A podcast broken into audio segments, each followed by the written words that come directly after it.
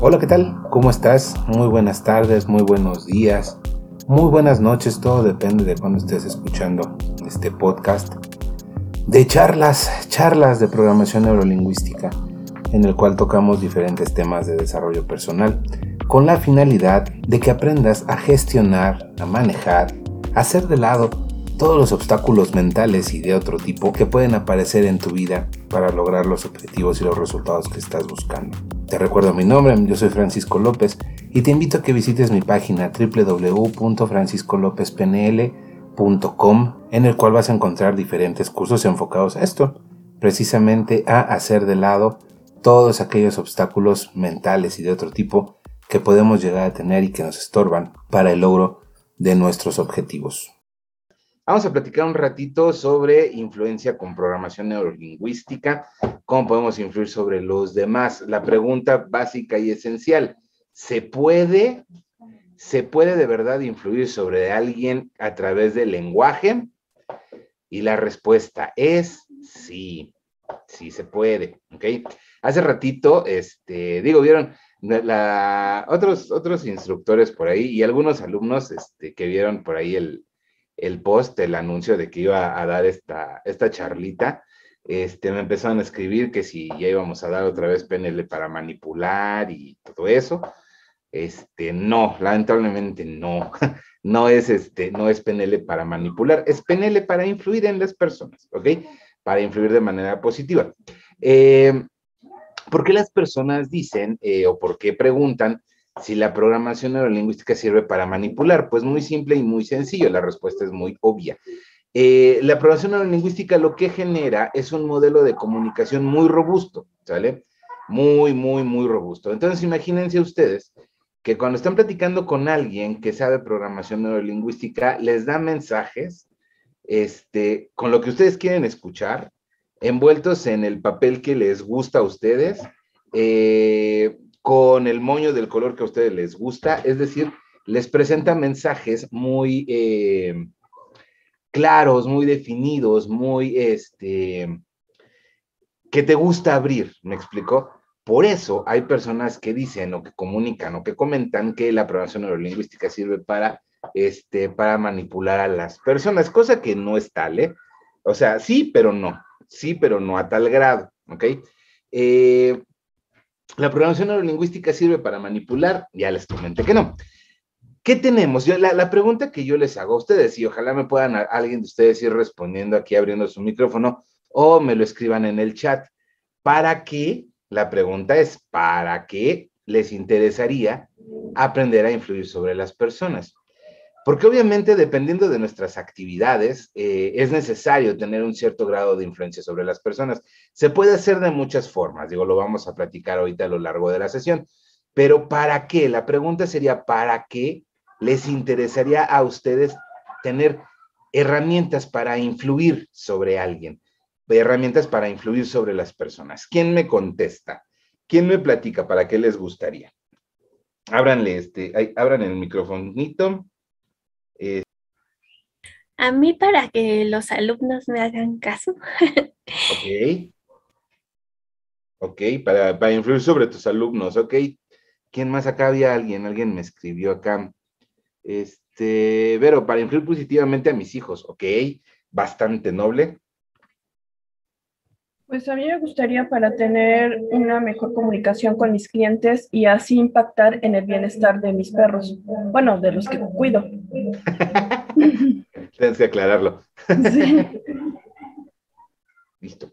Este, sobre clientes, claro. Eh, clientes, este, pacientes, eh, acompañados. Por cierto, también otra les dejé ahí, este, igual en el grupo de WhatsApp, les dejé un manual para acompañantes. No sé si también lo descargaron, si también lo pudieron checar. Ese es este, ese es bueno. Este, bueno, a ver, decíamos, influir positivamente en los hijos, muy noble, muy importante, muy básico. Les digo que, por ejemplo, había hace tiempo, ya, ya tiene un reto que no doy ese, este, el de comunicar, el de PNL para comunicarte con adolescentes. Ese es también de Power. Este, de influir en clientes, influir en pacientes, influir en tus alumnos, influir, influir, influir. Ahora, la siguiente pregunta es, ¿qué entienden por influir? ¿Qué entienden por influencia? ¿Qué se entiende por influencia? ¿Qué entienden ustedes por influencia? Porque hay personas que me dicen, no, pues es que que me hagan caso. Es que, fíjense, es chistoso, porque por ejemplo, en alguna ocasión, una, una pareja me pidió este acompañamiento y, este, y se los di, ¿no? Eh, y me dicen, es que ella siempre quiere que se hagan las cosas como ella quiere. Entonces ella dice, pues sí. Y yo, entonces ahí me sonó muy bien la idea, dije, pues sí, o sea, todo el mundo quiere que las cosas se hagan como tú quieres, ¿no? O sea, y para hacer eso se requiere tener influencia, ¿no? Entonces, ¿qué entienden ustedes sobre influencia? ¿Qué entienden por el concepto de influencia? Pues como te decía yo, ese, ese canal de comunicación que va a impactar para, para un bien. Ok, para un bien. Ok, ¿un bien para quién? En mi caso, para mí y para los perros con los que trabajo y que les va a beneficiar a, mis clientes porque van a poder obtener lo que ellos están buscando. Algo así como un ganar-ganar. Exactamente. Ok. Acá Vero dice hacer conciencia en los demás. Ok. Me agrada, me agrada. Alfredo dice influencia. La entiendo como tener peso, participación en la toma de decisiones, acciones de una persona o grupo de personas. Eh, tener peso, tener este, ser como tomado en cuenta, me explicó. Eh, en el manualito que les escribí, que les, que les, que les mandé en el grupo eh, sobre influencia, hablamos de eso, que hay muchas personas, hola Clau, este, hay muchas personas que, que tienen cualidades, que tienen potencialidad, que tienen un montón de cosas a favor, pero eh, no tienen ese peso, me explicó, pasan como, ¿cómo llamarlo? Pues sí, hasta cierto punto pasan sin ser vistos tienen una personalidad a lo mejor no muy llamativa, eh, tienen una personalidad, digamos, pasiva, tienen un estilo de comunicación muy plano y entonces no pueden influir sobre personas. Eh, son, hay quien dice que son rasgos de personalidad. Eh, ¿Se puede aprender? Sí, sí se puede aprender. En mi caso, digo, por ejemplo, que hay personas que han tomado muchos cursos ya conmigo y no se la creían o no se la creen cuando les digo que era una persona muy introvertida eh, está la cara de Claudio que lo, que lo comprueba. Este, yo era una persona sumamente introvertida. Eh, me costaba mucho trabajo, eh, obviamente ya realizando un, un, trabajo de PNL ya más profundo, eh, pues la razón es muy lógica. a mí me cuidaban mis abuelas. Entonces mis abuelas me enseñaron el modelito de pues, calladito, sentadito, sin ninguna bronca. Y era yo una persona muy introvertida. La cosa es que cuando entré a trabajar, eh, y fíjense de qué edad estoy hablando, estoy hablando más o menos de los 21, 22 años. Eh, cuando entré a trabajar, pues esa personalidad no me servía. Entonces, por eso me tuve que meter a estudiar PNL y todo cambió. Y se puso muy rudo el asunto. Pero bueno, este, la cuestión es esa, chicos. Eh, ¿Podemos influir en las personas? Sí, sí podemos. obviamente, la invitación es a lo siguiente, que si tú vas a influir en una persona, lo hagas buscando eh, dejarlo o, bueno, pues que lo hagas para bien, güey. O sea, ¿se puede influir de manera negativa en alguien? Sí, sí se puede. Eh, ahorita que comentaba acá Vero eh, sobre los hijos, ¿ustedes por qué creen? O sea, quienes tengan hijos adolescentes, ustedes se esmeraron pagándoles desde estimulación temprana, kinder, primaria, ¿y por qué creen que cuando llegan a la secundaria, los chicos ya no se acuerdan tanto de los valores, principios, eh, cosas que ustedes les enseñaron muy bien y que ustedes veían que ejecutaban muy bien. ¿Por qué de repente llega el chico con arracadas? ¿Por qué de repente se empieza a pintar los ojos de negro? ¿Por qué de repente empieza a oír música del diablo? Así decía mi abuela, que cuando yo oía mi heavy metal escuchaba música del diablo. Eh, ¿Por qué creen que empiezan a hacer eso? Porque alguien está influyendo sobre de ellos. Entonces, ahí la cuestión, ¿cuál es? La cuestión es que sí podemos influir sobre de alguien siempre y cuando tengamos el modelo de comunicación adecuado. ¿Sí queda claro?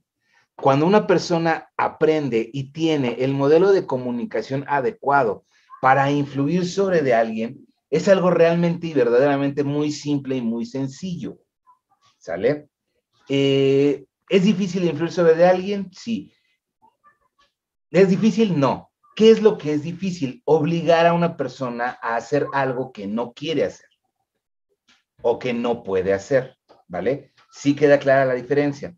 Yo, por ejemplo, como vendedor, puedo influir mucho en una persona, ¿sale? Puedo encontrar la manera de, con mi comunicación, influir mucho sobre de alguien y llevarlo al extremo, al extremo, al extremo. Pero si la persona no tiene dinero para comprar mi producto o servicio, no lo va a comprar, ¿sale? No lo puedo llevar a ese extremo. Puedo llevarlo al punto en el que le interesa, le apetece, le es interesante, le encuentra valor, le encuentra valía, pero gracias, pero no lo puedo obligar a hacer algo que no quiere. Lo que me comentaban hace rato, por ejemplo, con sus clientes, igual, lo mismo. Ustedes pueden darle a través de esa comunicación, pueden influir en sus clientes, de modo que ustedes se vean como una gran solución a sus problemas. Digo que es mucho del escenario de las ventas, ¿no? O sea, verme, que ellos me vean, que mis clientes, mis prospectos me vean como una solución a sus problemas, como una cura a sus dolores, de quien usa ese término, ¿no? ¿Qué dolor tienes y yo te lo curo, ¿no? Eh, con mis hijos, puede ser que mis hijos me vean también así como una referencia de autoridad o como una referencia de alguien que puede orientarlos o ayudarlos, pero no puedo obligarlos a hacer algo que no quieren.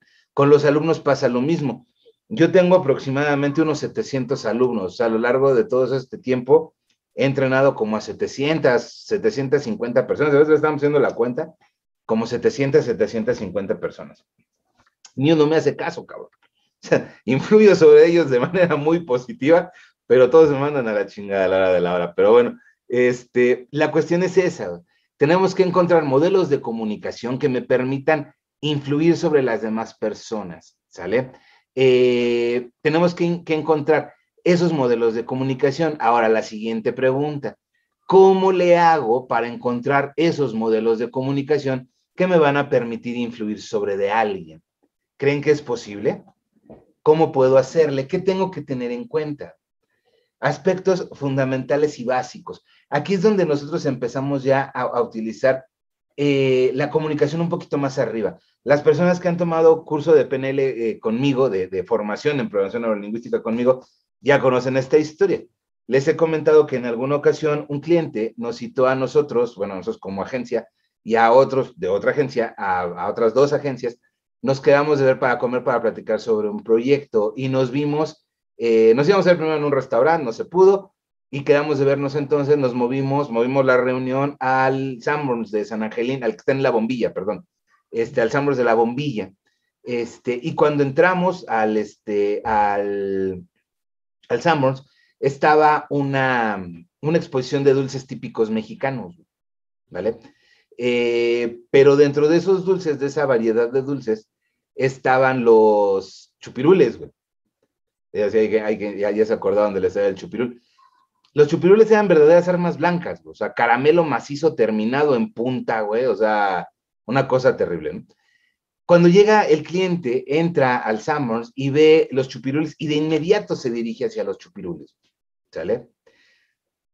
¿Qué pasó ahí? O sea, obviamente el chupirul tenía una conexión emocional con el cliente, ¿sale? Pero si yo estaba ahí y yo lo vi, ¿por qué los demás no lo vieron? ¿Cómo me acabé llevando esa cuenta? A través de chupirules. Digo, ya si quieren saber el resto de la historia, apúntense al curso de PNL que damos el grande, ¿no? Para que conozcan el final de la historia. Pero la cuestión es la siguiente. Si las personas estaban ahí, si los de las demás agencias también estaban ahí, ¿por qué ellos no vieron lo que yo vi? ¿Por qué ellos no se dieron cuenta del impacto que tenían los chupirules en este personaje? La respuesta es muy simple, chicos. Las personas necesitamos, para poder influir sobre de alguien, necesitamos escuchar y necesitamos observar, ¿vale? Así de simple y así de sencillo. Si yo no me preparo para escuchar, pero de verdad escuchar, no oír, sino escuchar, y no ver, sino observar, yo no voy a tener material para poder influir sobre de una persona. Es así de simple. Las personas estamos constantemente mandando información, ¿sale? Somos una Wikipedia de nosotros mismos mandando información. Las personas no sabemos guardar información, ¿sale? La ventaja es que las personas no saben escuchar y no saben observar, pero el problema es cuando te encuentras con alguien que sí sabe escuchar y que sí sabe observarlo, ¿sale? ¿De qué se dan cuenta? De las cosas que te son importantes emocionalmente, de las cosas que te generan una emoción y qué es lo que hacen. Te convierten rápidamente en una presa. Digo, ya hablando en términos más agresivos y más violentos, en términos de seducción, en términos de manipulación, lo que con esa información que tú arrojas constantemente, te conviertes en una víctima, te conviertes en un candidato ideal, una presa idónea para cualquier persona que quiere sacar algo de ti, ¿ok? En esta sesión lo vamos a llevar bien tranquilito, lo vamos a dejar en influir, punto. No, no, no nos vamos a ir más allá, no nos vamos a ir a temas más oscuros, que se puede, se puede. Este, pero no, no lo vamos a hacer, nos vamos a ir súper leves, ¿vale? Este, eh, nos vamos a ir súper tranquilitos, ¿ok? Entonces, eh, ¿qué necesitamos, chicos? Observar y ver. ¿Qué es lo que necesitamos? Observar y escuchar. ¿Qué es lo que hacemos al escuchar? Cuando escuchamos, necesitamos encontrar información entre líneas, ¿ok? Necesitamos estar observando a la persona para ver sus reacciones, ¿ok? Vamos a verlo ahorita bien simple y con una cuestión que está ahorita muy presente en nosotros. en la ciudad en donde anden, ¿ok? Pensábamos que ya la habíamos librado, ¿ok?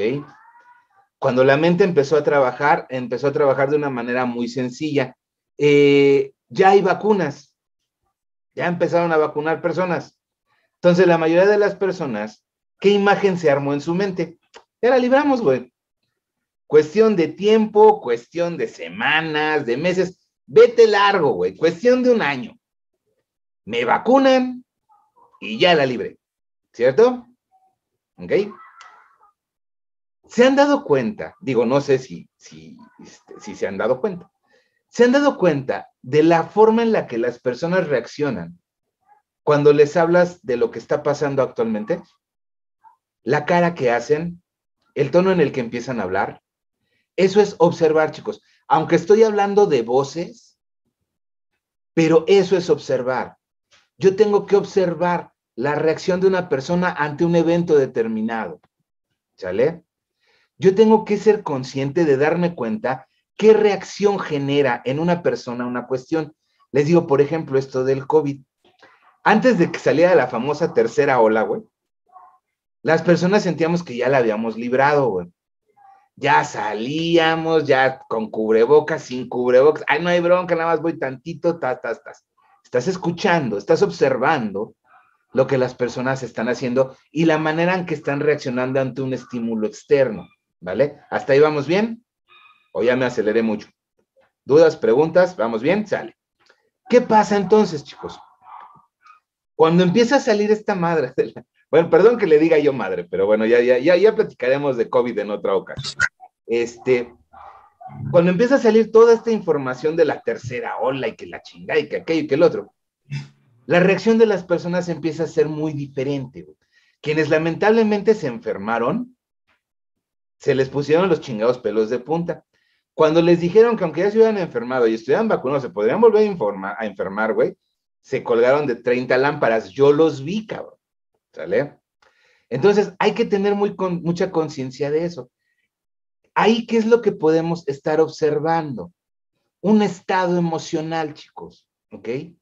Si yo quiero influir sobre mis clientes, digo, toda, la metodología de ventas es una cosa aparte, pero es el principio. Si yo quiero influir sobre mis clientes, como ustedes me comentaron, yo tengo que ver a qué estímulos reaccionan de manera correcta, ¿vale?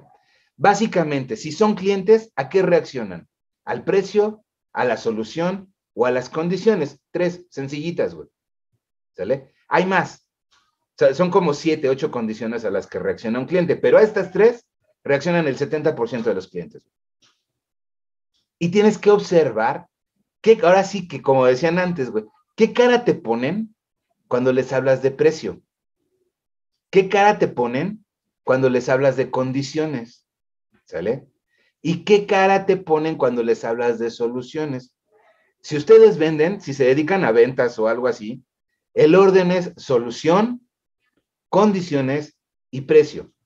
Si reaccionan favorablemente ante el, ante el servicio, ante lo que curas, ante lo que solucionas, el precio no importa, güey. Por eso el precio se deja hasta el final. Un error de muchos vendedores es que avientan primero el precio, güey, y ahí generan un cierre. O sea, ya en cuanto te dicen, ah, chinga tanto, ¿y por qué, güey? O sea, ya de ahí ya no van a escuchar ni la solución, ni las condiciones, ni nada, güey. Por eso empiecenle siempre por, las, por la solución, luego las condiciones y luego el precio, ¿sale? ¿Qué pasa si yo quiero ser influyente o, yo quiero influir sobre mis alumnos? Lo mismo. Tengo que saberlos escuchar, tengo que ser empático con ellos. La empatía es, una, es la clave, chicos, ¿sale?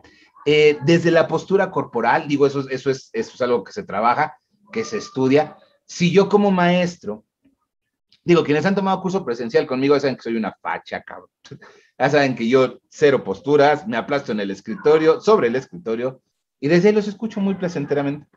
Cuando las clases eran decentes y se podía fumar en los lugares cerrados, fumábamos, echábamos coca, platicábamos y el curso salía de poca madre. Eh, la cuestión aquí, ¿cuál es? Desde el momento, en la postura corporal, chicos, yo puedo estar ejerciendo. Eh, acuérdense que todo eso lo hablamos, lo estamos hablando a nivel inconsciente, ¿ok? Si yo, por ejemplo, estoy tratando de ser empático con alguien y no estoy a la misma altura que ellos físicamente, es decir, si por ejemplo alguien está sentado y yo estoy de pie frente a ellos, no estoy siendo empático y estoy poniendo una gran barrera en la empatía y en la comunicación, ¿ok?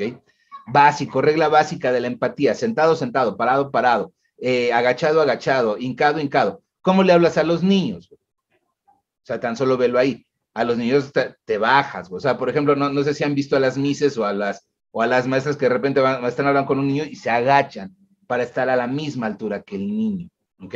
Empatía, chicos, ¿sale? Este, hay no sé, les he dado 30 cursos donde hablamos de empatía, o sea, y cómo generar ese rapport. Eh, empatía, güey, ¿sale? Eh, con mis alumnos también tengo que saber qué les emociona y qué les escucha. El problema de AIDE, bueno, la situación con AIDE, este, AIDE tiene alumnos de preparatoria. Eh, tiene por ahí alumnos este, de secundaria, me parece. Este, no sé, ¿alguien más tiene alumnos por ahí? ¿No? Bueno. Gaide son alumnos de preparatoria, Patti son alumnos de secundaria, Lili, que acaba de entrar por ahí, pues, tiene alumnos ya grandes, ya este, también de cursos de desarrollo personal. Este, empatía, güey, y saber el por qué, güey. La bronca con muchos alumnos, por ejemplo, de preparatoria, de secundaria, puede ser que no les gusta tu materia, pero la tienen que tomar, güey. ¿Sale? Entonces, ¿cómo, la, ¿cómo lo hago fascinante? Se trata mucho de eso, ser empático y volver fascinantes mis intervenciones. ¿Vale? Saber escuchar, saber ver, eh, obviamente, eh, digo, si alguien más tiene alumnos por ahí, también de eso funciona con los hijos. Los procesos de aprendizaje tienen que pasar por los tres canales, auditivos, visuales, kinestésicos, pero en la misma estructura. Es decir, aunque un niño, un chico sea de aprendizaje visual, sea de preferencia visual para el aprendizaje, también tiene que asimilar de manera auditiva y de manera kinestésica, como lo vemos con las posiciones si yo estoy impartiendo una sesión a una persona que está sentada y la persona está tomando la clase así, ay, güey, ya me dio un pinche sientazo, güey, pero bueno, si la persona está tomando su distancia, entonces está, digo, ya lo sabemos, modelo Bacog, eh, si la persona está así, digo, alguien no sabe el modelo Bacog, me aceleré, pero bueno, eh, si la persona está sentada hacia atrás, está en una posición visual, ¿ok? Dense cuenta, ¿cómo sé que, la, que el alumno entró, entró el conocimiento, entró la información? Cuando de visual pasa auditivo o a kinestésico, es decir, cuando se hace para adelante, se pone tantito de lado, está en visual, está en auditivo. Cuando entra en contacto con su cuerpo, entonces está en posición kinestésica. Cuando ese proceso pasa en los alumnos, la información entró, y entró por los tres canales. ¿Sale? Ahora se dan cuenta por qué sé cuando no hay dudas, chicos. Digo, quienes, quienes han tomado curso presencial conmigo, ya saben por qué ya sé que no hay dudas porque se ven bien bonitos, cabrón, cómo van pasando de postura en postura, ¿ok? Este, ahí están los videos para que se chequen, pero bueno. Eh, ¿Queda claro, chicos? Obviamente a todos nos gusta ser influyentes, nos gusta influenciar a las personas. Eh, algo que yo aprendí muy a la mala fue eso, o sea, ¿puedes influir en las personas de manera negativa? Sí, sí puedes, güey. Eh, pero tienes que saber para qué, güey. ¿ok? Eh, les digo, yo, trabajé eh, con personas de mucho poder, de mucha negociación, eh, con personas que tienen puestos, bueno, tenían en ese tiempo puestos muy importantes, y había que encontrar maneras de persuadir, maneras de influir sobre personas del mismo rango. Por eso, por eso le aprendí a la seducción, por eso le aprendí a la manipulación, por eso le aprendí a la psicología oscura, porque pues, son herramientas de trabajo, cabrón, en ciertos niveles, ¿ok? Si yo quiero influir sobre de alguien, chicos, tengo que saber para qué, ¿ok? Si tú quieres influir sobre tu jefe, tienes que saber para qué. Si tú quieres influir sobre tus hijos, tienes que saber para qué. Si quieres influir sobre tus, tus alumnos, tienes que saber para qué. ¿Para qué quieres influir sobre de ellos? ¿Cuál es la finalidad? ¿Cuál es el resultado que buscas? ¿Ok? El hecho de que quieras influir sobre tus hijos no quiere decir que lo estén haciendo mal, ¿vale? Pero te gustaría tener un mecanismo para saber qué hacer cuando lo estén haciendo mal. El hecho de que tú quieras influir sobre tus alumnos, ¿para qué? El hecho de que tú quieras influir sobre tu jefe y tus compañeros de trabajo, ¿para qué, güey? ¿Cuál es el resultado que buscas? Eso es lo que necesitamos en primer paso, chicos, cuando estamos platicando sobre influencia. ¿Para qué? ¿Para qué quiero influir sobre ellos? ¿Para qué quiero influir sobre las personas? ¿Vale? Yo sé que posiblemente me sirva influir sobre mi jefe, pues para que tome en cuenta mis sugerencias, para que me tome en cuenta en alguna promoción, para que me tome en cuenta si se va a algún lugar, me lleve con él. Con finalidad profesional. Yo sé para qué quiero influir sobre mis clientes, para que me compren, para que para subir mis comisiones, para subir mi dinero, el dinero que perciben mi, mi negocio, etcétera, etcétera. Eso también lo sé y lo tengo claro, ¿vale? La cuestión es, si yo no tengo claro y solo lo veo por influir por influir, no van a llegar muy lejos tus esfuerzos, ¿sale? Herramientas básicas de PNL para influir, chicos. Les digo, y están en el manualito ese que les puse en el grupo. Si alguien no lo tiene, mándeme un mensaje y con todo gusto se lo mando por, por WhatsApp. A esos manuales, esos manuales ya saben que pueden hacerle lo que quieran. Imprimirlos, rayarlos, regalarlos, distribuirlos, lo que quieran, no importa, ¿sale? Herramientas básicas de PNL. Hay muchas, muchas. De hecho, la programación neurolingüística está diseñada para eso para hacer un modelo de comunicación muy robusto y tiene muchísimas herramientas para influir en las personas. Solo que es la herramienta, güey. Tú tienes que aprender a usarla.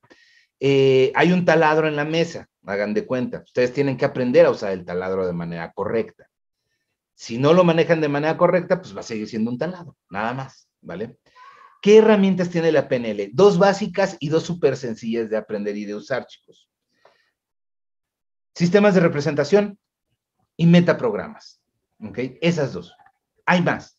Anclajes, metamodelo, niveles neurológicos, sistema de creencias, eh, patrones hipnóticos, modelos de negociación, eh, manejo de, ¿cómo se llama cuando alguien te está diciendo algo que sí? Un término muy de, muy de abogados. Eh, manejo de, ay, güey, bueno, hagan de cuenta, manejos del no, güey, manejo de negativas, algo así. Este, hay un chorro de herramientas que podemos utilizar para influir sobre las personas, ¿sale? Están todos los modelos de comunicación de Robert Dills, eh, que son para, para esa gestión eh, del, del, modelo, están todos los modelos de ventas. Hay un chorro de modelos en programación neurolingüística. Lo primero con lo que podemos empezar y que tienen que entender para, y, que y que saben qué es lo que tienen que escuchar y observar en las personas son sus sistemas de representación y su metaprograma de dirección. Se alejan del dolor o se acercan al placer. ¿Sale? Sistemas de representación, auditivos, visuales, kinestésicos. ¿Sale?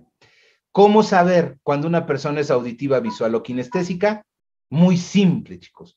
Observando y escuchando. Rasgos básicos de una persona visual. No sale de casa si se le mueve un cabello porque tiene que verse bien. ¿Sale? Está perfectamente siempre combinado. ¿Vale? Fanáticos de la moda. Sí ven la moda, güey. O sea, eh, y tienen ese tacto para tener así la ropa como... O sea, yo no uso mucho, yo tengo dos trajes. Para comuniones, bodas, bautizos, este, sesiones de trabajo, todo, todo, todo, todo, dos trajes, nada más. Y los tengo así armaditos, güey. O sea, la corbata con el traje, con el pantalón. Yo soy cero visual, cabrón. La visual a mí no se me da, güey. Este, Y los tengo así, nadie me los mueve, cabrón. O sea, así están. Porque así me dijo el vendedor, que era bastante visualito, que así combinaba todo, güey. En serio, y lo tengo hasta con calcetines en las bolsas del saco, güey, limpios, ¿no? Este, pero los calcetines que llevan están en la bolsa del saco, punto. O sea, así de plano. Pero una persona visual, güey, eh, sí tiene su ropa así, tiene sacos, corbatas, chalecos, y sabe combinar perfectamente bien todo. ¿Sale? Eh, una persona visual fanática del orden, güey. Eh, si tiene la oportunidad de construir su casa, la construye con muchos espacios abiertos. Eh, no les gustan los muros así como metidos. Eh, son las típicas personas que tienen su enciclopedia de 12 tomos y no sé si las han visto que las enciclopedias en el costado tienen uno, o sea, el tomo uno tiene una rayita, el tomo dos tiene dos rayitas. Las tienen acomodadas así de poca madre en el librero y así van subiendo las rayitas, o sea, así. O sea, una persona visual es así, ¿sale? Eh, la limpieza es fundamental, todo combinadito, todo muy limpiecito, espacios abiertos, luces blancas, paredes blancas, este, todo de modo que se pueda ver lo que está mal y corregirlo, ¿ok? En cuestión de, de, de posturas, una persona de preferencia auditiva siempre va a mantener un espacio para poder ver. Son personas que están sentadas la mayor parte del tiempo siempre hacia atrás. Son personas que pueden escribir en la computadora con la espalda pegada al respaldo. ¿Sí me explicó? Y no que estén así, güey, como, ¿ok? Las personas de preferencia visual siempre tienen espacio. Las oficinas de las personas visuales siempre van a tener ventana, güey. Y si no tienen ventana, la mayoría tiene paisajes en sus computadoras o fotos de su familia. ¿Ok? Les digo, las personas de preferencia visual siempre van a buscar espacios. Eh, las personas que tienen sus, sus, sus oficinas hacia ventanas visual, güey, de entrada. ¿Sale? O sea, ya lo tienes. Eh, ¿Qué más tienen las personas visuales? Ok, ¿y cómo hablan las personas visuales? Las palabras claves dentro de un diálogo de una persona visual son del sentido de la vista. ¿Sale? Son las personas que dicen que ya se vieron, ¿ok? O sea, ya me vi, güey. Sin el me vi, la pinche frase no tiene sentido, güey. ¿Ok? Este, vamos a ver cómo arreglamos esto, ¿vale? Aunque sea un camión destartalado, güey, pero la persona quiere ver cómo lo arregla, ¿me explico? ¿Sí va quedando claro, chicos? Así es como yo, yo este, reconozco a una persona de preferencia visual, ¿vale? Eh, ¿Cómo te saluda una persona de preferencia visual? Estrecho de manos, pero siempre manteniendo distancia. A diferencia, por ejemplo, una persona kinestésica que te acaba de conocer, te da abrazo, beso y apapacho. Es diferente, ¿sale? ¿Qué es lo que yo tengo que hacer para poder influir sobre una persona de preferencia visual? Tengo que hablar su idioma, ¿sale? Eh, ya son cosas que ya hemos platicado en algunas ocasiones. Si yo no tengo mucho desarrollado, cómo pueden ustedes desarrollar el sentido visual? El sistema de representación visual si no es su sentido preferente. ¿Cómo lo pueden desarrollar? Viendo fotografías, pero fijándose en los detalles. Eh, váyanse a las exposiciones. Bueno, ahorita no, güey. O sea, ahorita la, exposición, para ir a ver la exposición de Van Gogh, no, no es buena idea. Ahorita no vayan. Este, pero visualicen imágenes, fotos, fijándose muy bien en los colores, fijándose muy bien en las figuras, fijándose muy bien en la, en la ropa de las personas, tratando de identificar las telas, tratando de identificar los colores, esa, esas variantes de color. Les digo, por ejemplo, a mi mamá me dice, es que la roja, güey. O sea, por ejemplo, me decían, pásame mi chamarra roja. Y yo iba a su closet, güey, y siete pinches chamarras rojas. ¿Cuál roja? La roja, güey, ¿cuál roja? Yo veía rojos, güey.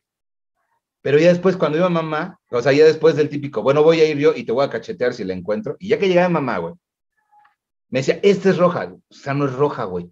Esa es como guinda. No, no es roja, güey. Ay, tenía siete tonos diferentes de rojos, pero uno era el rojo, güey.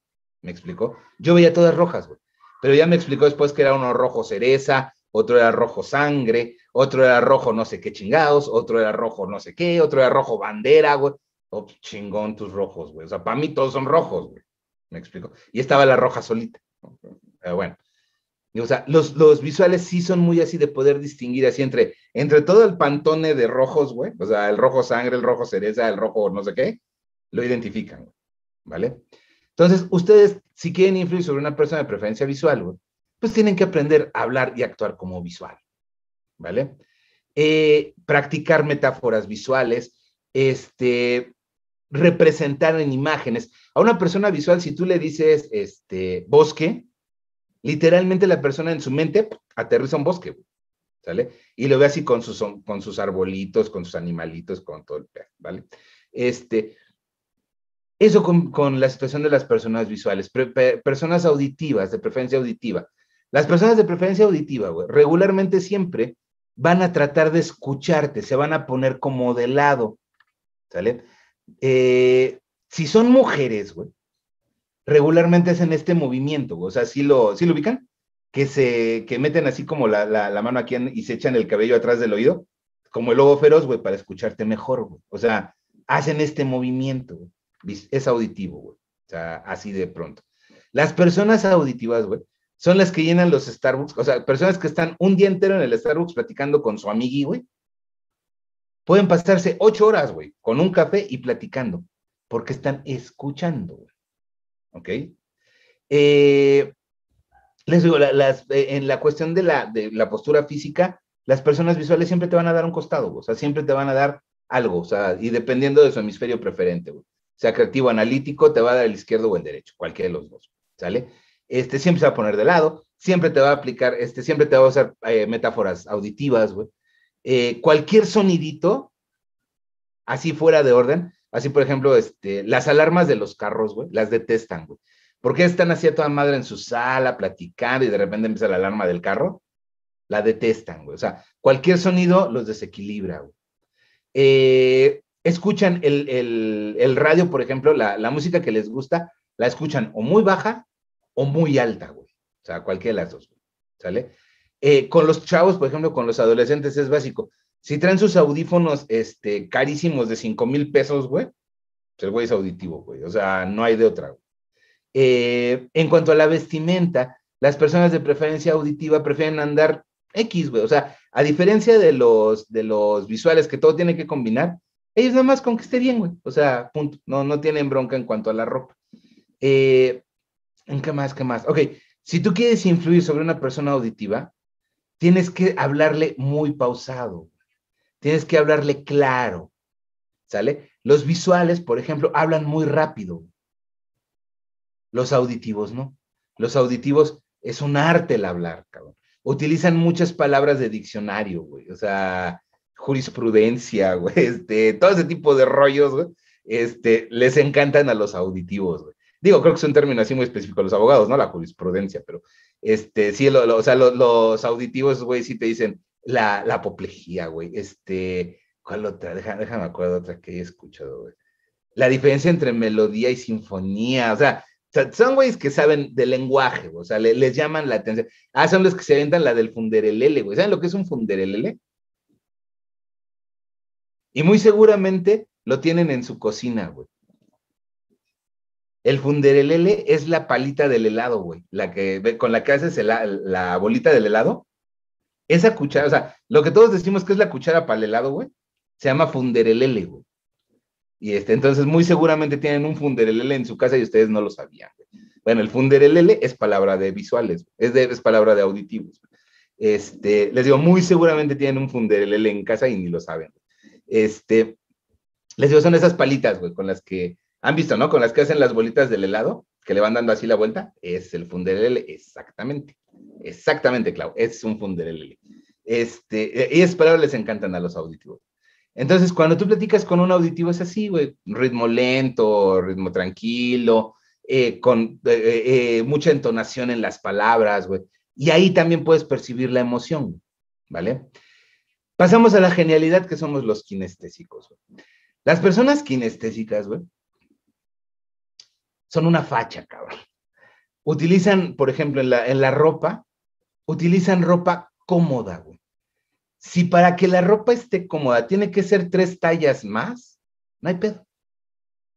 No les interesa que se vea bien, les interesa sentirse cómodos. son las personas que van a los tacos y te saben decir exactamente la diferencia de un suadero a otro suadero. El sentido del gusto, del, del olfato y del tacto los tienen muy desarrollados. Son personas que siempre, por ejemplo, cuando se van a comprar ropa o cuando van a, o acompañan a alguien a comprar ropa, siempre andan agarrando las telas. O sea, siempre andan agarrando a ver de cómo se siente una blusa, cómo se siente una playera. Eh, eh, son fanáticos de las texturas, ¿sale? Eh, les digo, el sabor, güey. O sea, esas personas sí se acuerdan de las galletas que hacía su bisabuelita. A qué olía, a qué sabía, güey. Y sobre todo, las personas de preferencia kinestésica son muy, muy, muy emocionales. Están muy en contacto con sus emociones, ¿sale? Las personas de preferencia kinestésica eh, siempre hablan así muy, este, muy pausado, muy lento, muy tranquilo, no pasa nada, relájate, vive la vida. Si está la tercera hora, ¿cuál es el pedo? Cuídate, güey, nada más, así, ya, o sea, personas muy, muy, este, muy tranquilas, güey, muy, muy, muy pachorras. Eh, son personas que, por ejemplo, les digo, están muy en contacto con sus emociones. Cuando tú quieres identificar a un kinestésico, güey, en, en cuestión de oficinas, la silla tiene que ser la más cómoda del edificio, güey. Eh, por ejemplo, ahí les, voy a platicar un caso. Uno de mis amigos ya se tituló grande, o sea, ya hizo su examen profesional cuando tenía como unos 29, 30 años. Y este, y el güey me dice, güey, es que estoy nervioso. Le digo, a ver, platícame de tus sinodales, güey. Un sinodal kinestésico de marca, güey, o sea, de marca. y los otros dos eran muy visualitos. Le digo, mira, güey, bien fácil. O sea, ármate un super PowerPoint, güey, para los visuales. Y al kinestésico, güey, llévale unas muy buenas galletas, güey. O sea, digo, ya ves que cuando vas a hacer tu examen profesional, pues llega, tú, puedes, tú llegas con tus galletas. Digo, ese cabrón, güey, digo, ese güey va a ser la clave. Llévale un super paquete de galletas, las más perras que encuentres, güey, y llévale un super café, güey. O sea, y ahí pónselo, güey. ¿Dale? El güey no salió con mención honorífica porque le faltaron dos décimas. O sea, el güey salió de la carrera creo que con 8-8 y la mención honorífica la daban a partir de 9. Y no se tituló en tiempo. Pero de ahí en fuera, güey, o sea, al kinestésico lo noqueó con las galletas y el café, güey. O sea, en la deliberación, el kinestésico le dijo, o sea, el kinestésico le dijo a los otros sinodes, pues yo no sé ni qué, de qué hablo, cabrón, yo estaba bien entretenido con las galletas y el café. Lo noqueó, güey. O sea, pero sí pasa el chavo, o sea, no hay bronca, güey. Eh, a los visuales les armó un, super PowerPoint eh, en el que era como interactivo, güey. O sea, ellos en algún momento podían mover el color, podían mover las imagencitas, podían hacer ahí un chorro de mugres, y así se los puso, güey. Entonces, este güey, los otros dos güeyes fascinados cambiándole colores y la chingada la presentación para verla mejor, güey. Entonces el güey pasó sin ninguna bronca. ¿De qué habló? Los sinodales ni saben, güey. Un güey estaba clavadísimo con el café y las galletas, y los otros dos güeyes estaban fascinados moviéndole a los colorcitos, a las letras, jugándole con el proyector para que se viera mejor y no sé qué pedo, ¿sale? Así de simple, chicos. ¿Nosotros podemos influir sobre las personas? Por supuesto que sí. Se puede, pero no es una influencia eh, malintencionada o una influencia oscura. Eh, influimos con ellos a través de las características físicas y de los estímulos que a la persona le resultan importantes. ¿Sale? Les digo, o sea, yo, por ejemplo, en mi caso, a mí la verdad no me gusta salir de vacaciones. no me gusta. Eh, con mi hija tengo que salir de vacaciones, pero a mí no me gusta salir de vacaciones. Mis vacaciones son cuando todo el mundo se va de la ciudad, güey. Eh, por ejemplo, en Semana Santa, antes del COVID, cuando en Semana Santa se vaciaba la ciudad, yo era feliz, cabrón, porque me iba a todos los museos, güey, andaba por todos lados, iba yo a los lugares y no había gente, güey, por todo el mundo se iba a las playas. Yo no soy muy dado a salir de vacaciones, pero yo cuando salgo de vacaciones, o sea, yo casi, casi necesito que me bajen cargando del avión, me suban a un camión, me lleven al hotel, me bajen cargando de la, de la camioneta al hotel, me dejen en mi cama, güey, y yo tengo que probar la cama, y si la cama no está bien, entonces no me gusta esa cama, güey. Yo soy muy kinestésico, güey. ¿Dónde me aniquilan? En el restaurante, güey. A mí no me importa, yo no tomo, güey. O sea, mi, vicio es fumar, güey, pero yo no tomo. Entonces a mí cuando me dicen, por ejemplo, este, es que tenemos barra libre, que, que puede usted consumir todo el chingado alcohol que quiera. Yo les digo, ah, pues, cool, güey, ¿no? Pero cuando me dicen, puede desayunar, comer y cenar sin ningún problema, ya chingué la guerra. O sea, de aquí soy, güey. Porque me la paso tragando, güey. O sea, eh, y tragando cosas que no comes en la ciudad, güey. Por ejemplo, este, el fuimos a, llevamos a mi hija a Cancún y este, y ni modo de comer hamburguesas y milanesas, güey. O sea, eso te lo haces de comer en tu casa. Entonces me recorrí toda la barra de mariscos, tragué camarones que yo pensé que me iba a intoxicar, güey. O sea, este, camarones preparados de 50 formas diferentes, güey. Este, o sea, a mí donde me agarras es con la comida, güey. De hecho, las personas este, que han tomado cursos presenciales conmigo ya saben que acabando el curso es ir a las espadas. Lo saben, chicos, si o no lo saben. Y acabamos en las espadas, güey. Todos chupan, menos yo. Yo no tomo, pero yo trago de todo, güey. Eh, me ha costado varias indigestiones, me ha costado varias, este, andar, andar de exótico. Este, me dio un tiempo para andar comiendo, este, andar probando comida exótica, güey, tailandesa, eh, ay, ¿cómo se llama la otra? Bueno, también que muchas especies se comen así con las manos. Este, ay, güey, no, o sea, enfermedades terribles, pero probando. Así funcionamos las personas, chicos. Entonces, es una influencia eh, tanto mental como lingüística, como de los hábitos y costumbres de las personas. ¿Sale? Cuando ya eres más mañosón, güey,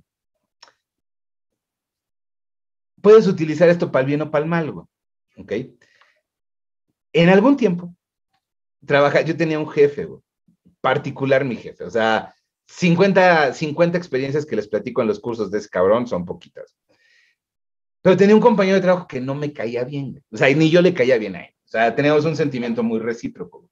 Y la verdad es que sí andábamos buscando maneras de chingarnos mutuamente, la verdad. Entonces, ¿yo qué hice, güey? Yo me di cuenta que mi jefe, por ejemplo, era un visualazo de marca, güey. Visualazo. Yo lo que hacía es que le recomendaba a mi compañero, güey, porque obviamente yo me di cuenta que este güey era visual, güey.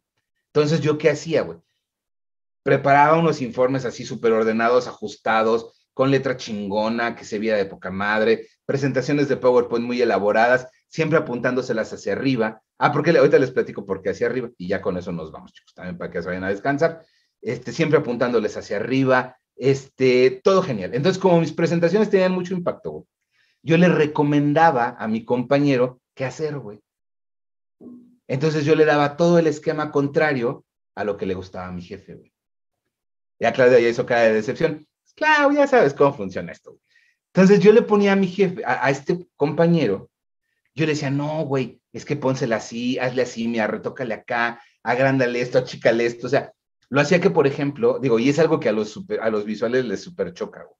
Yo hacía que, por ejemplo, los informes, él le, le remarcara con letra más grande los puntos importantes, güey. Les choca, güey. Porque van leyendo un cierto tipo de letra y de repente el madrazo así de, información importante a los visuales no les gusta, güey. No les gusta, güey. Entonces yo decía, este güey, no, güey, es que los puntos importantes no se los pongas en bullets, pónselos así grandote, aquí en negrita, subrayado, terrorífico, güey, y así entrégaselo, güey. Lo acabé tronando, güey, ¿sale? Eh, por darle el modelo contrario a lo que le gustaba a mi jefe, ¿vale? ¿Por qué les digo eso de arriba, chicos? Las personas de preferencia visual llevan muchos de sus esquemas, muchos de sus procesos con los ojos hacia arriba, güey. Esa es otra forma en la que yo puedo determinar si una persona es auditiva, visual o kinestésica. Las personas de preferencia visual siempre van a estar moviendo sus ojos en la parte de arriba, siempre van a tener su movimiento en la parte de arriba los ojos. Las personas auditivas van a tenerlos mucho en la parte de en medio, ¿sale? Cuando yo estoy platicando con alguien, la persona siempre va a estar moviendo sus ojos en, a nivel medio de los ojos. Eso es una persona de preferencia auditiva. Y las personas de preferencia kinestésica lo van a llevar hacia abajo. ¿Ok? Les platico un ejemplo. Les digo, ya con ese nos despedimos. Este, hace unos años estrenaron, reestrenaron por el aniversario no sé qué madres, la de Titanic. Entonces mi sobrina quería ir a ver la del Titanic en aniversario, ¿no? Ustedes imagínense, las personas que están hasta adelante de la sala, en una sala de cine, en la parte de adelante, ¿hacia dónde están forzando la vista? Hacia arriba. Así, güey. Entonces están forzando el proceso visual, Están forzando un proceso visual. Por eso, esas personas que se sientan hasta adelante son las que, no, güey, que viste los efectos especiales. No, güey, es que sí viste cómo se veía así como, como montado, güey, como, como, que como que estaban ahí las personas como encimadas, güey. Y se, y se fijan en detalles que no te das cuenta tú cuando no estás hasta delante del cine, güey. O hasta que después ves la película como cuatro o cinco veces. Las personas que están hasta adelante, como están forzando un proceso visual, entonces, como están alzando los ojos, están forzando un proceso visual. De este jefe que les comento, yo le ponía el cañón de la presentación hacia arriba, güey. Pues era su mero mole, güey, pues estaba generando un proceso visual, ¿sale? ¿Qué pasa con las personas que van a ver Titanic y están en la parte de en medio del cine? Son los que salen cantando My Heart Will Go On, güey. O sea, Celine Dion es una pobre imbécil al lado de ellos, güey. O sea, porque están en la parte, y son los que salen repitiendo diálogos y todo, porque están en la parte media del cine. Es decir, están forzando un proceso auditivo. Están en medio. Sus ojos no se mueven, están en la parte media, están en un proceso auditivo.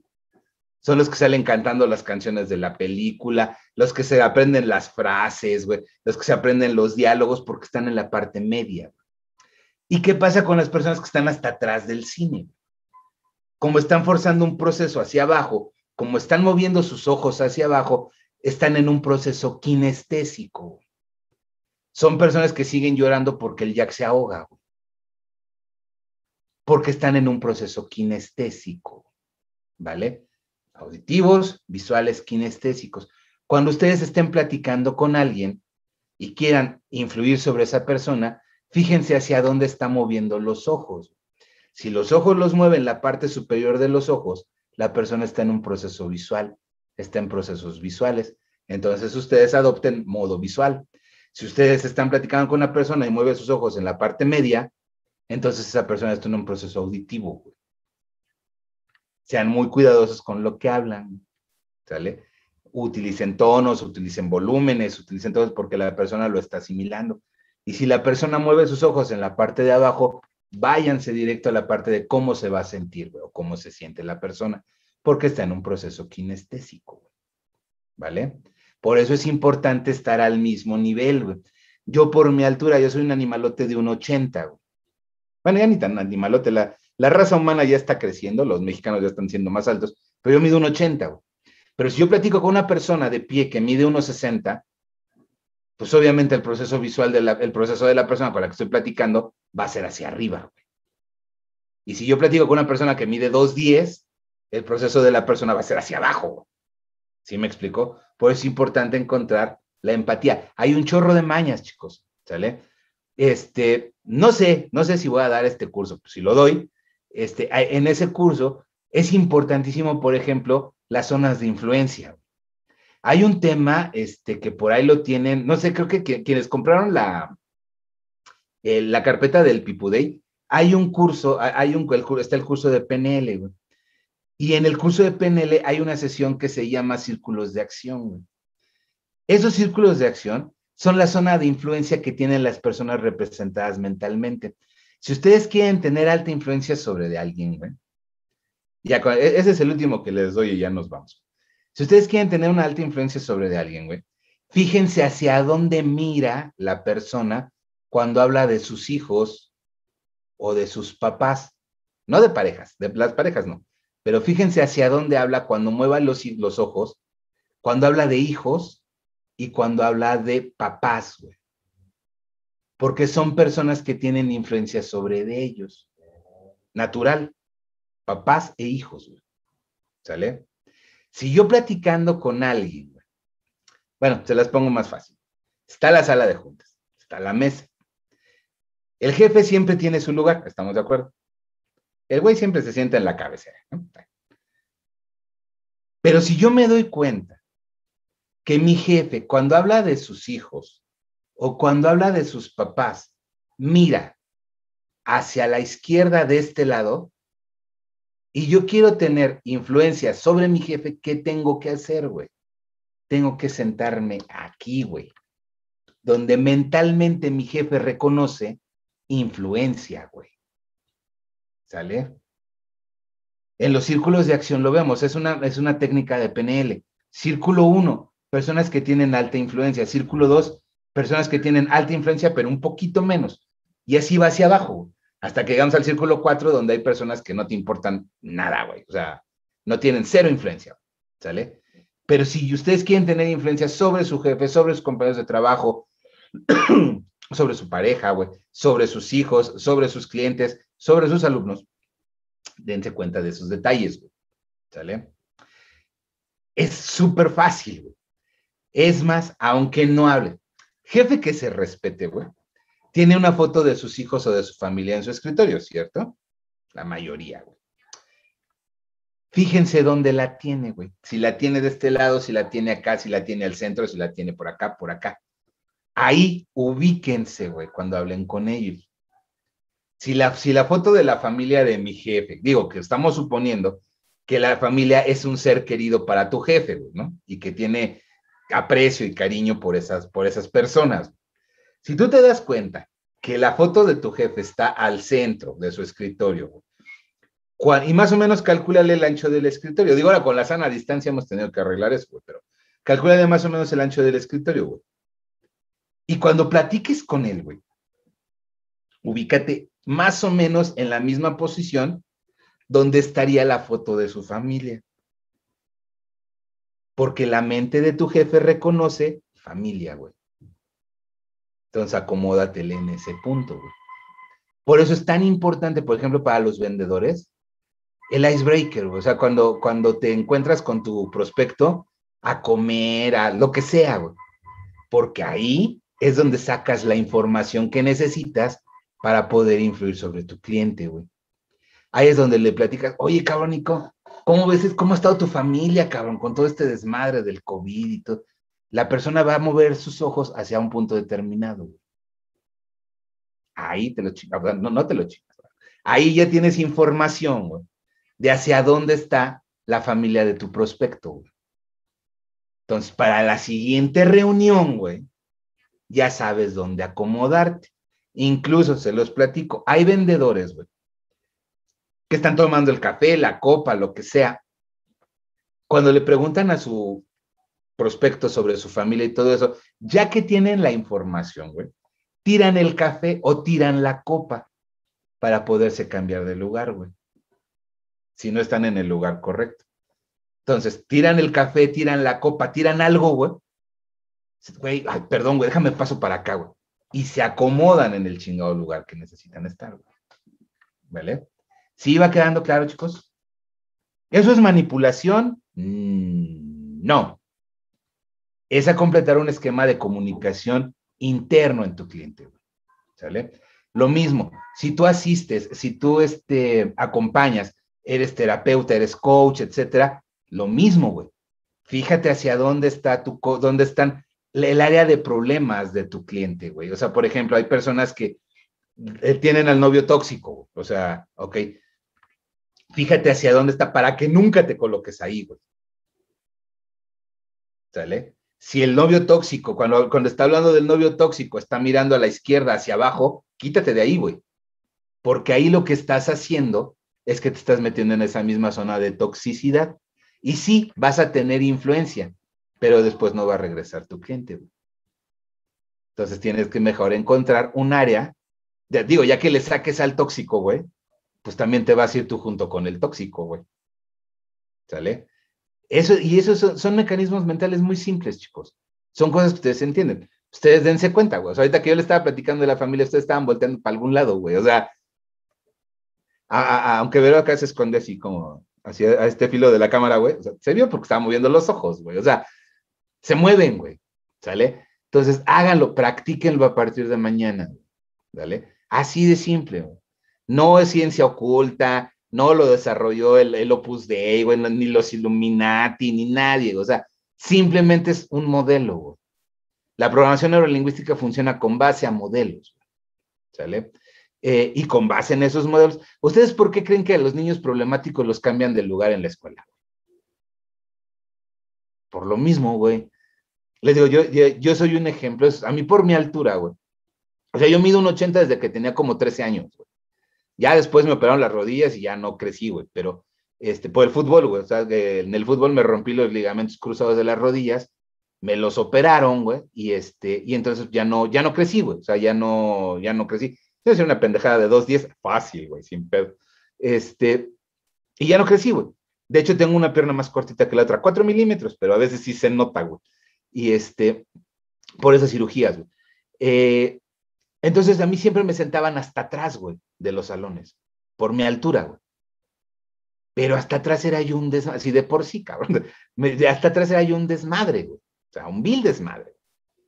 Pero de repente, una Miss en quinto de primaria tuvo a bien cambiarme de lugar, güey.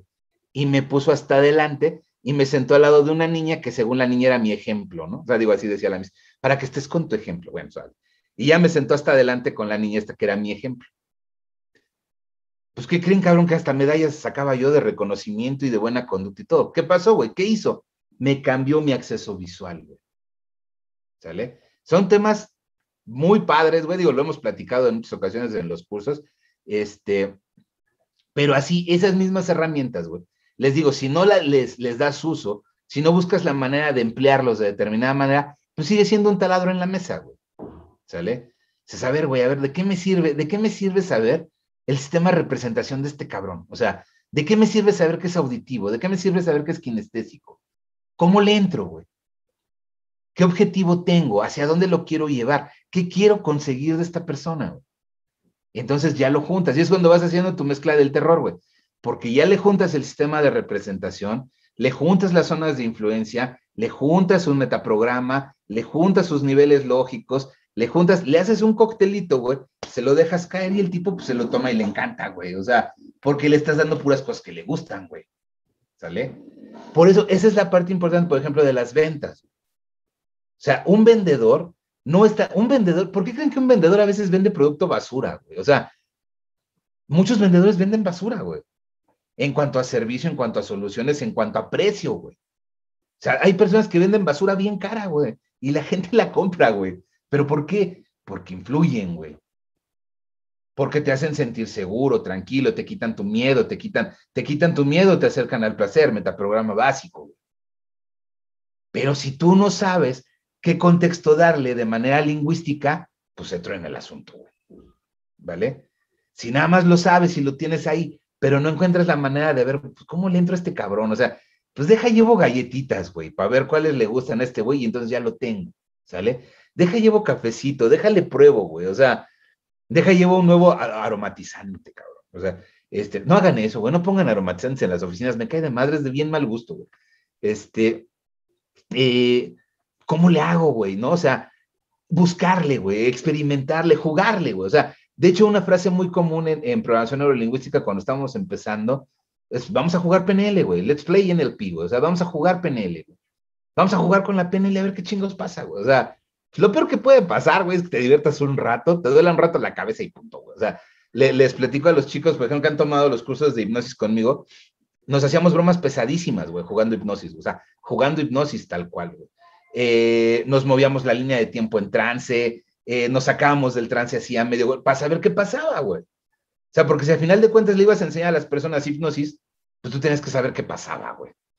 Entonces nos sacábamos a medio trance, no, no, nos, nos despertábamos con, con sonidos en medio trance, o sea, pues para saber qué pasaba. Pasa nada, güey, nada más te doy la cabeza un rato y punto, güey. O sea, pues de ahí fuera vamos a jugar con PNL, chicos, ¿les parece? ¿Dudas, preguntas, comentarios? Pues hasta aquí el tema de hoy. Quiero agradecerte tu tiempo por escuchar estos podcasts y reiterarte la invitación a que visites mi página www.franciscolopezpnl.com y consultes todos los cursos que tenemos ahí disponibles para ti, para precisamente ayudarte a eliminar todos esos obstáculos, hacerlos de lado, esos obstáculos mentales que se interponen entre tú y el resultado que estás buscando. Muchas gracias por tu atención y nos escuchamos en el próximo podcast.